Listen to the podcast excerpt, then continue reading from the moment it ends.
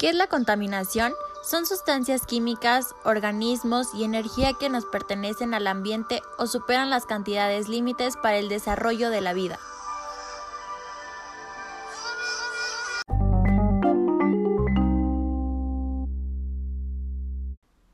A continuación, vamos a ver las causas de la contaminación. Por ejemplo, la tala excesiva de árboles, las emisiones y vestidos industriales a la atmósfera y a la hidromósfera, la extracción de procedimientos y reafirmamiento de combustibles fósiles como petróleo, carbón y gas natural. También la producción de energía con combustibles fósiles y otras fuentes no renovables. A continuación vamos a ver cuáles son las principales consecuencias de la contaminación en la, en la salud y en la sociedad, como por ejemplo extinción de especies, desarrollo de enfermedades, perjuicio con el ejercicio físico, alimentación nociva, gran contaminación en las ciudades y envenenamiento de las aguas.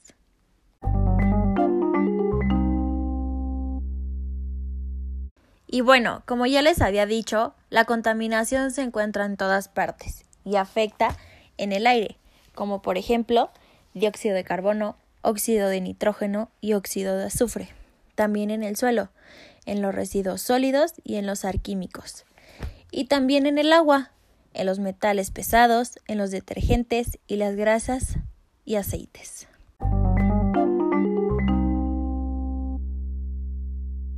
Se dice que la contaminación puede ser física, biológica y química. Y bueno, espero esta información te haya servido de mucho y hayas aprendido algunos puntos importantes de la contaminación.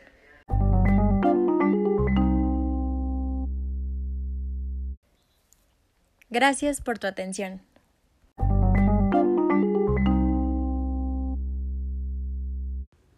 El aire. ¿Qué es el aire? Es una capa gaseosa de suma importancia para la vida en la Tierra, ya que cumple funciones de protección de los rayos solares y de otros elementos foráneos como los meteoritos. Además, brinda a la dinámica química del planeta un conjunto de elementos indispensables de naturaleza gaseosa, como el oxígeno para la respiración, y permite que se produzca el ciclo hidrológico. Los principales contaminantes conocidos del aire son gases de combustión fósil, como el dióxido de carbono, monóxido de carbono y dióxido de azufre, resultado de la quema de combustibles fósiles como el petróleo, la gasolina o el carbón. Metano. El metano es un gas de olor repugnante, producto de la descomposición de la materia orgánica, presente en las heces del ser humano y los animales, así como en ciénagas, y en otros ámbitos de descomposición continuada de la materia viviente. Una de las grandes fuentes de metano en la atmósfera a niveles más allá de lo normal son los grandes rebaños de animales de cría, vacas, cerdos, etc. Es uno de los gases causantes del efecto invernadero y el calentamiento global. Ozono. Si bien el ozono se halla naturalmente en la estratosfera, puede encontrarse artificialmente en otras capas inferiores, en las que no actúa como un agente benéfico, sino como un contaminante. Volcanes y otros desastres naturales. Los volcanes arrojan al hacer erupción enormes cantidades de polvo, humo y de gases de combustión a la atmósfera, generando así un efecto impredecible de contaminación. Consecuencias de la contaminación del aire. Por mencionar algunas de ellas, el efecto invernadero, la destrucción de la capa de ozono y el cambio climático.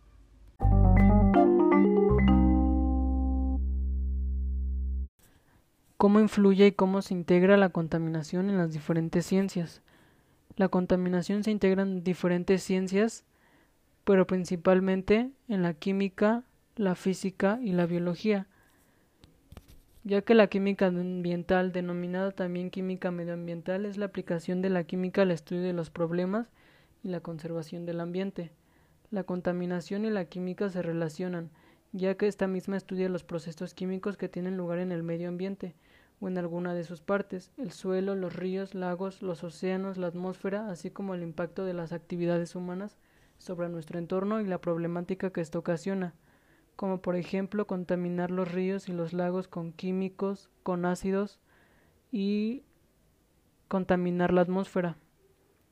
Por otra parte, la física estudia los componentes fundamentales del universo, la energía, la materia, el espacio, el tiempo y las interacciones fundamentales.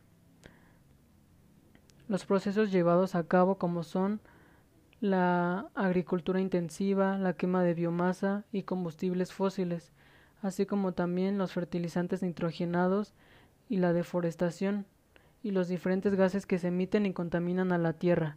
La física los ve y los estudia para así llegar a una conclusión después de hacer un método.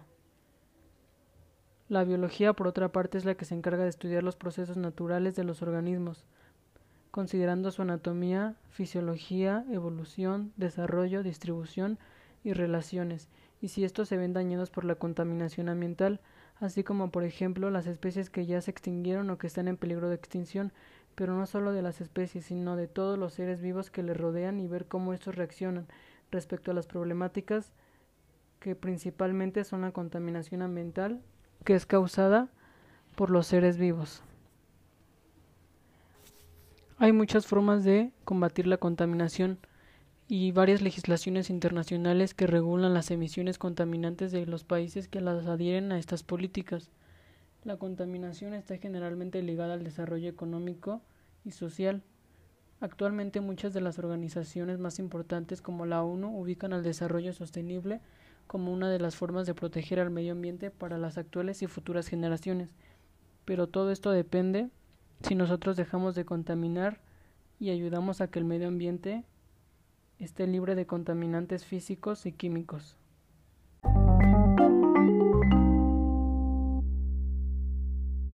¿Qué es el suelo? El suelo es la capa delgada de la Tierra entre la atmósfera y la roca que sostiene la vida en los ecosistemas terrestres. Está compuesto por partículas minerales que provienen de la roca, material orgánica, viva o muerta, agua y aire, en este sitio lleno de vida y dinámico.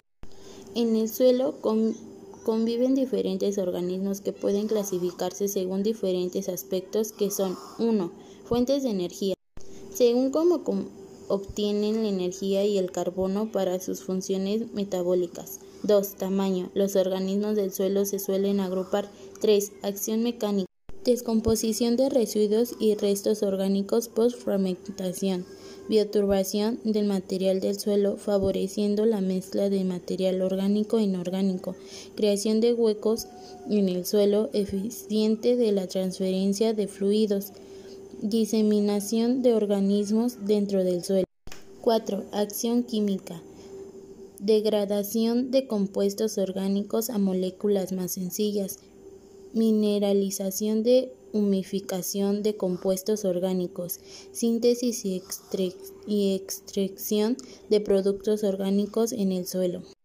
Las consecuencias la corrupción de las aguas subterráneas, la pérdida de la fertilidad de terreno y la biodiversidad, la perturbación de los ciclos de los gases y los nutrientes, la contaminación del suelo plantea un serio desafío para la productividad agrícola, la, seguridad alimentaria y la salud humana, pero se sabe muy poco sobre la escala y la gravedad de la amenaza, según advierten un nuevo informe de la Organización de las Naciones Unidas para la Alimentación y la Agricultura.